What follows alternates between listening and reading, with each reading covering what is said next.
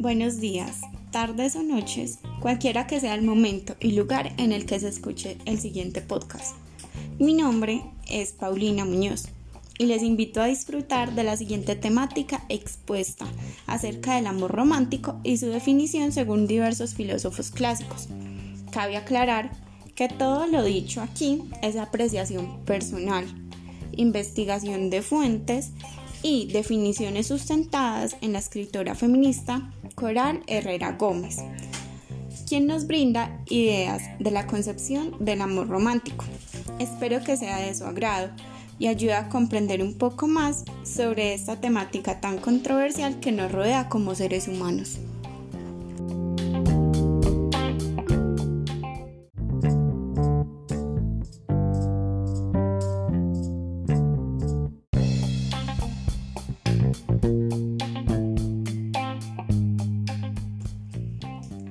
Primero, tenemos que definir qué es el amor.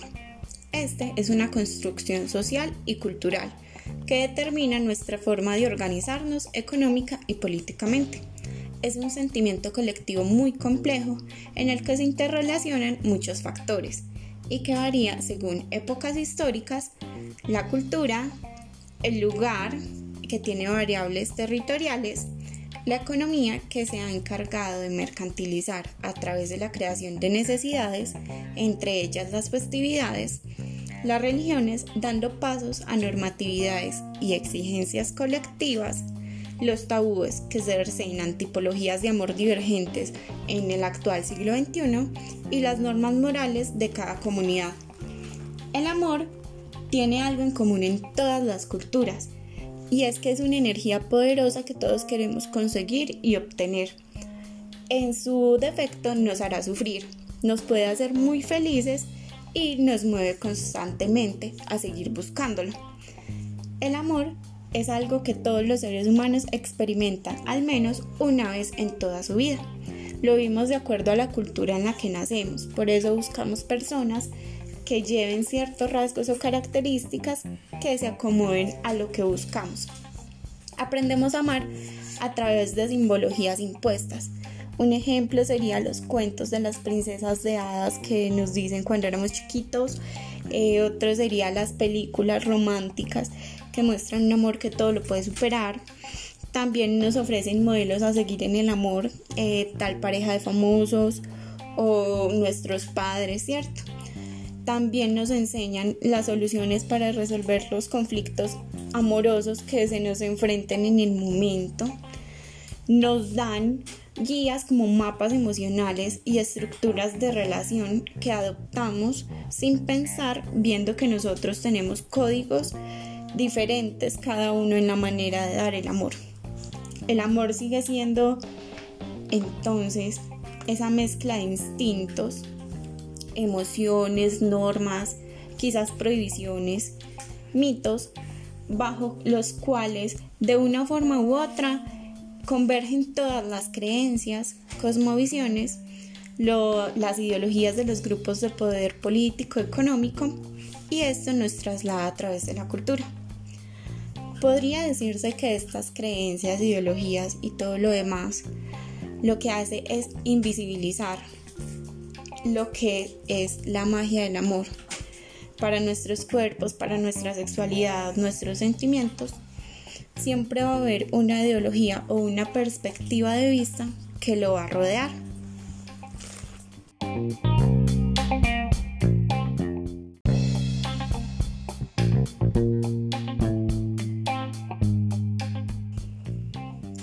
Es así como el amor se consolida como un fenómeno universal mas no solo es de la especie humana.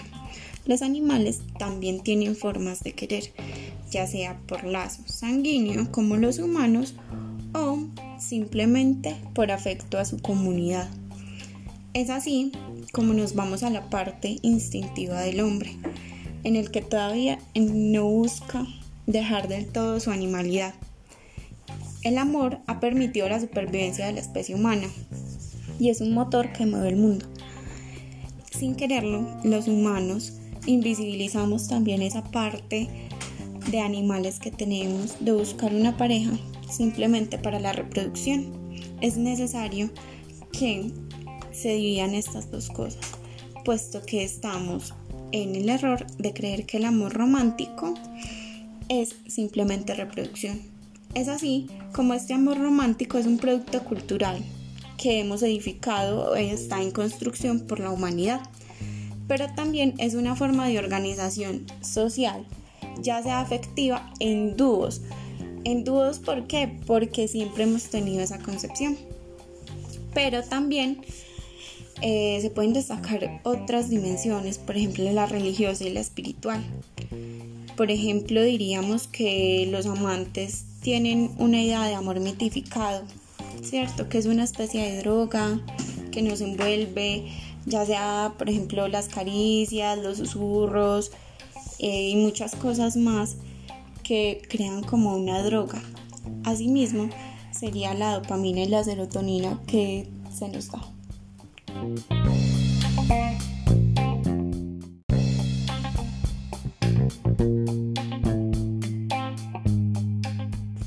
Biológicamente estamos determinados por sustancias químicas que hacen que nuestros instintos y pulsiones salgan a flote aún sin quererlo.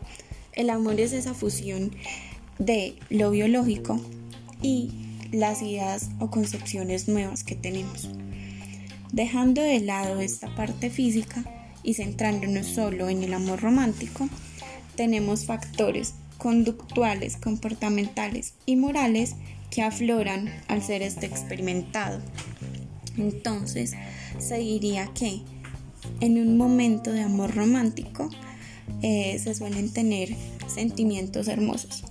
Ejemplo, el altruismo, la generosidad, una entrega, la ilusión y la felicidad. Es muy común que hasta las personas que se creen frías o con pocas emociones, cuando llegan a este estado de enamoramiento, derrochan alegría y se ven más felices, ¿cierto? Muchas veces nos entregamos en el amor plenamente para que ser amado y amar nos haga felices, deseables y demostrar nuestra mejor cara al darnos a las demás personas.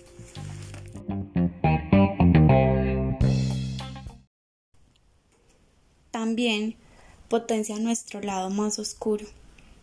Cuando perdemos ese amor tan deseado, el egoísmo, el miedo, las inseguridades, los complejos, la venganza, la dominación y la crueldad se hacen parte de nosotros. Cuando sufrimos, cuando alguien nos hiere o cuando nos portamos mal con alguien más, el amor romántico nos muestra la peor cara que podemos dar al otro como seres humanos. Es tenido en cuenta que el amor no sirve de excusa para justificar mezquindades, como por ejemplo violar la intimidad de la otra persona o simplemente agredir ya sea de forma física o psicológica a la persona que alguna vez quisimos.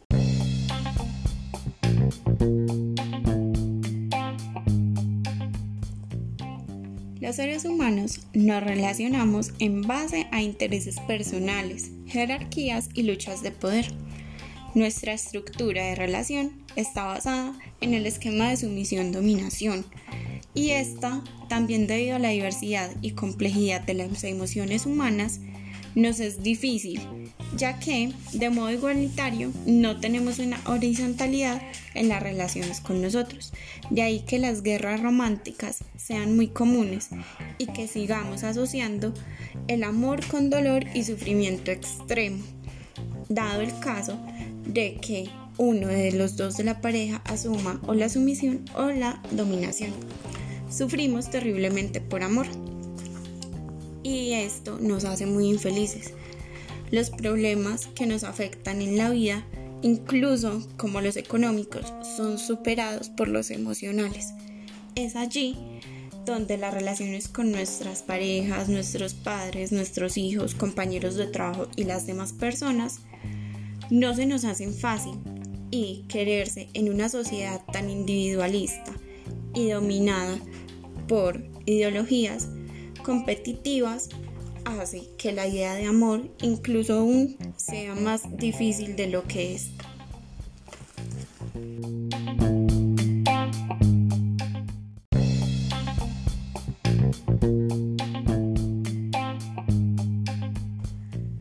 El capitalismo romántico es la base de nuestra cultura amorosa actual, construida con los principios y valores del sistema económico y político en el que nos vemos inmersos.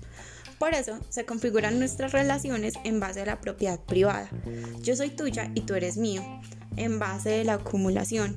Un ejemplo de eso sería el número de mujeres que se quiere conquistar o la virilidad de cada hombre. La industria del amor romántico, por así decirlo, es el motor que mueve la economía, dado que nosotros invertimos en recursos tanto para conseguir pareja como para mantenerla. En muchos casos, las mujeres sufrimos dependencia emocional aguda y los hombres se declaran en esta crisis transitoria. Esto quiere decir que sufrimos contradicciones, las cuales, causa de la posmodernidad y las estructuras modernas arcaicas, heredamos.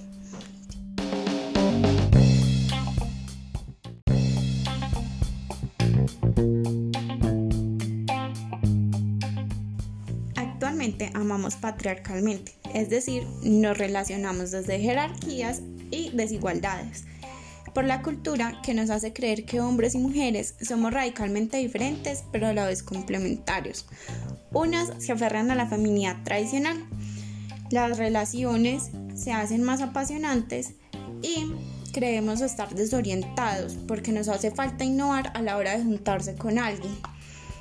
El romanticismo patriarcal eh, nos relaciona en base a las jerarquías, pero en base a jerarquías de qué? En específico, las de afecto. Por ejemplo, las mujeres podemos ser la señora, la esposa, eh, la novia y los hombres podemos ser los amantes, los esposos o los clientes. Debido a esto se da privilegios de género que nos sitúan por debajo de los otros, dándole valor a una parte de la relación más no a las dos partes. Nuestro modelo amoroso por excelencia es heterosexual, no se vale la homosexualidad y tiene una clara orientación reproductiva.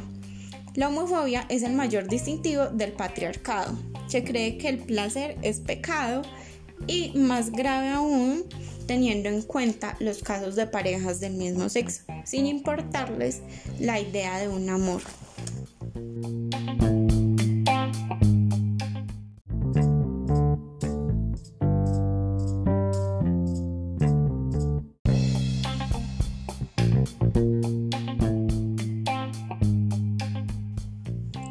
Posmodernidad nos sentimos demasiado solos y solas. Somos individualistas y muchos no pueden evitar esa adicción a las emociones fuertes. Nos enseñan de educación sexual para protegernos de enfermedades y posibles errores que no quisieran arruinar nuestra vida, pero no nos ofrecen una educación emocional para aprender a gestionar la ira, la pena, la euforia, la esperanza, el dolor, el miedo e incluso el amor. Para eso lo suplementamos como con cosas de cine romántico, libros o aprendemos de las historias de amor que en realidad son ficticias. El amor es un tema que va cobrando cada vez más importancia conforme ahondamos en las teorías de género y abandonamos el pensamiento binario vamos más allá de las etiquetas que nos discriminan, dejamos de pensar en conceptos absolutos como verdad, objetividad y normatividad. Ya sabemos que el tiempo es relativo, que las emociones son parte de nuestro cerebro racional y aprendemos que hace décadas que lo romántico no es político. El único camino viable hoy para despatriarcalizar el amor y descapitalizarlo es pasar por nuestra capacidad de dejar de idealizar utopías románticas, para poder construir relaciones bonitas, que nos hagan medianamente felices. Trabajar en el apego y en el miedo a la soledad se hace fundamental. Cuestionar la división tradicional de roles, subvertir estereotipos y desmontar los mitos del romanticismo y diversificar afectos. Es importante que desde la cultura podamos trabajar para crear patrones emocionales nuevos, que podamos contar historias más reales y por lo tanto más diversas, al igual que los seres humanos, que podamos inventar otros modelos, personajes y formas más complejas de expresar nuestras emociones y vivenciarlas. Desde la libertad podremos querernos y hacernos la vida más fácil. Solo desde la alegría de vivir podremos construir relaciones en disfrute y de cariño, colectivos que nos hagan sentir menos solos y solas y más reales.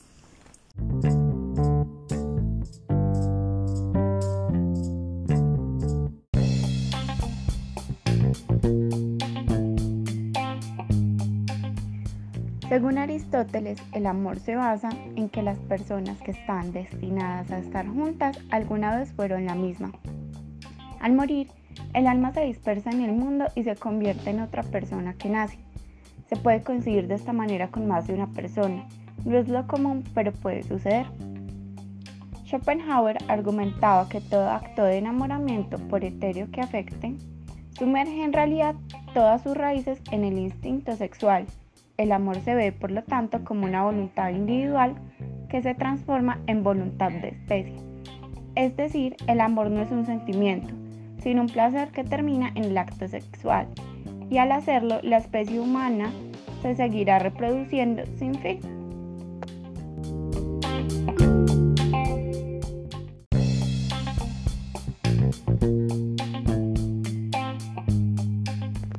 Para Fromm, igual que la libertad, el amor es un acto de voluntad, la decisión de amar, cuidar, responsabilizarse, respetar y conocer a una persona. Esto es indisoluble de su idea de libertad, que implica ser capaces de obedecer a la razón y al conocimiento y no a las pasiones irracionales. Por otro lado, nos encontramos a Sigmund Freud, que creía que el amor era la mitad de la vida de una persona. Para él existen diversos tipos de amor, pero el amor de pareja es el que además de proyectarnos compartiendo la vida junto a otra persona, facilita o enmarca otro de los objetivos esenciales de la vida, o sea, los hijos, la perpetuación de la especie y la procreación en sí.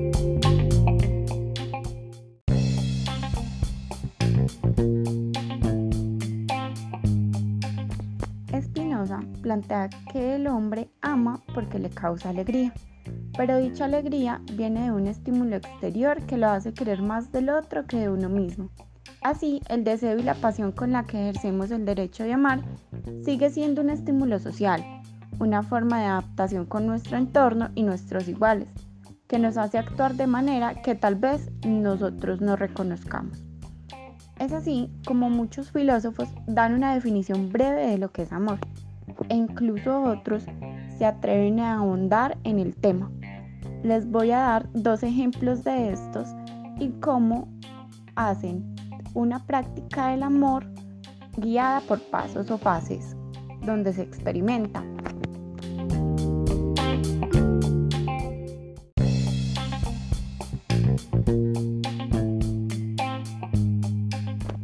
Stendhal fue uno de aquellos filósofos que se atrevió a enmascarar el amor por facetas. Él propone cuatro tipos de amor principales. El primero es el amor-pasión, que según los parámetros de este autor es el amor verdadero, el que el amante se entrega por completo al otro sin condiciones. En segundo lugar encontramos el amor físico, que equivale a la atracción meramente sexual. En tercer lugar tenemos el amor placer. Es un tipo de amor más delicado y educado con una forma muy sutil de erotismo. Y por cuarto tenemos el amor vanidad, equivale a estar con alguien solo por su apariencia física o condición económica.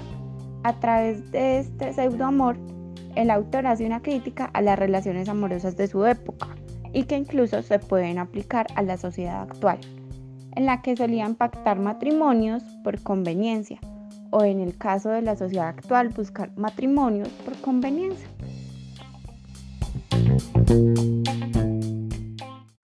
A partir de esta idea, Stendhal describió el proceso que conlleva el enamoramiento en siete etapas.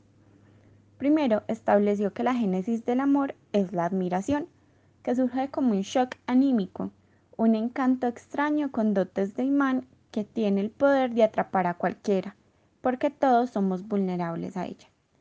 En un segundo momento, encontramos la expectativa, que genera una inquietud que se fija con un signo de reconocimiento, es decir, una señal incluso ambigua del objeto de amor, un testimonio de reconocimiento. Eso basta, tal vez. En el segundo asombro, inestable, quizás vacilante, quizás tergiversado ante cualquier señal de esperanza. En un tercer momento, nos encontramos en que la tapa del amor deja de sostenerse del vacío, pues la esperanza determina todas las posibilidades que tiene el deseo de hacerse realidad. En este punto, quien expresa el amor parece ensimismarse en un mar de signos de esperanza, que además quiere intensamente que se hagan realidad. En un cuarto y quinto momento empieza el proceso de cristalización, que consiste en la idealización de la persona que se ama. Después de esto, en el sexto momento, el amante comienza a estar menos seguro de la buena fortuna que había anticipado y somete las razones en las que basa su esperanza a un examen crítico. Stendhal dice que es normal después del inicio de la cristalización que procede un tiempo de duda y temor, puesto que seguramente en algún momento es probable que nos demos cuenta que aquel que se ama no es lo que nosotros proyectamos. Cuando todo finalmente se acaba en el último proceso, efectivamente algo de nosotros se rompe y duele. Quizás sea aquel montón de cristales que se había formado y que se hicieron añicos. Cortándonos el interior, de cualquier forma, es mejor cargar con unos fragmentos que jamás haber cristalizado el amor.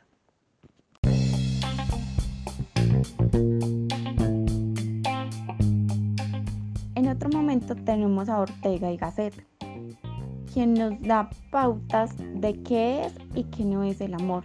En un primer momento tenemos que el amor no es posesión.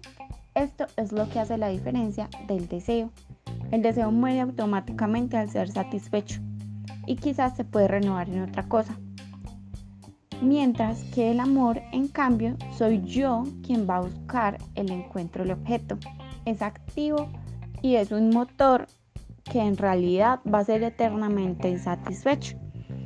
El amor para Ortega y Gasset es el máximo ensayo que la naturaleza hace para que cada cual salga de sí mismo hacia otra cosa. El amor es hacia afuera, en busca del otro. Es generoso, mientras que el deseo es hacia adentro, egoísta. Amor es estar marchando continuamente de nuestro ser al ser del prójimo. En un segundo momento, nos proponen que el amor es estar ontológicamente con el amado, es decir, que el amor te convierte en un híbrido, sigue siendo tú mismo, pero con retazos del otro, que él te dona o tú acoges de una manera inconsciente o consciente. En un tercer momento, tenemos que el enamoramiento es un fenómeno de la atención. Si somos una máquina de preferencias y desdenes, Ortega afirma que el enamoramiento es atención anómalamente detenida en otra persona y que como por desgracia la atención no es infinita, esta borra o difumina el resto de las cosas que antes nos ocupaban o interesaban. En un cuarto momento tenemos que el amor te descubre y te revela. Ortega piensa que por ese entonces de elecciones y preferencias, lo que elegimos, es decir, aquello que amamos revela partes inesperadas o desconocidas de nuestro ser y lo hace tanto para nosotros mismos como para la persona amada. En un quinto momento, el amor tiene su ratio. Tal y como lo entiende Ortega, ese amor que combina percepción, emoción y constitución no es un amor al alcance de todos, se trata de algo no tan frecuente y alejado de ese sentimiento más o menos universal. En el sexto momento, el amor tiene sus razones. El que ama ve su amor naturalmente justificado y encuentra mil razones naturales de o para su amor. Por último, en esto del amor todo está por pensar. Para Ortega, El amor es un tema teórico de primera y por lo tanto, para quien se acerca con pocas herramientas intelectuales, es insostenible. Si se suma que trata de un tema interesante para un gran número de gente que se arremolinará para sentar cátedra con sus vivencias, caemos todos en la selva del amor inseguro.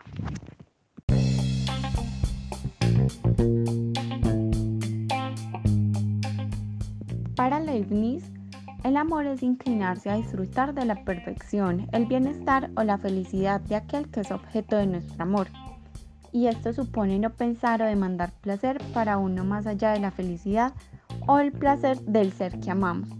Por esta razón, todo aquello que no sea capaz de sentir placer o felicidad no es estrictamente el objeto de amor. Nuestro gozo por las cosas de la naturaleza no es amor, a menos de que por una especie de personificación quisiéramos que ellas mismas disfrutaran de su perfección.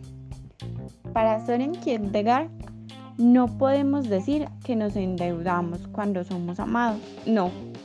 Es aquel que ama quien está en deuda, porque se percata de que está fascinado por el amor y sabe la deuda infinita que ello significa.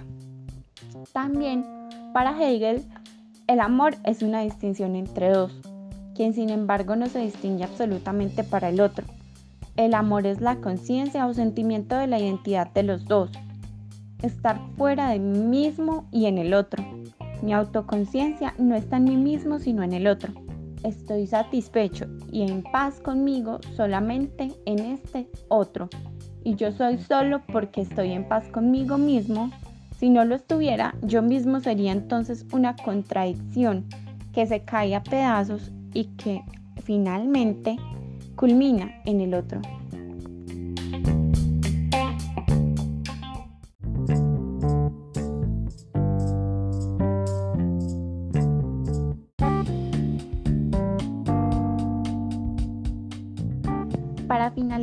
Este podcast sobre el amor, cabe resaltar que la concepción de amor es totalmente individual y subjetiva. Cada persona tiene una forma de darlo y recibirlo. Es por ello que nunca se van a encontrar dos formas de amar similares e incluso va a haber diferentes enfoques al momento de tener en cuenta qué es el amor. Es por ello que la invitación es a demostrar el amor, ya sea por lenguaje verbal o no verbal. Aprovechar ese sentimiento de la mejor manera para crecer con el otro y finalmente tener en cuenta que el amor no es daño, es una concepción errónea del mismo. Es necesario que pensemos en el amor como algo no solo de pareja, sino que lo transmitamos también a las familias, a los amigos y a aquellos círculos sociales que para nosotros son importantes. No está de más resaltar eso. En todo caso, espero que les haya gustado el podcast y por favor, si tienen alguna duda, pregunta o inquietud, pueden hacerla. Estoy abierta a las posibilidades de aprender para ustedes qué es el amor. Bye.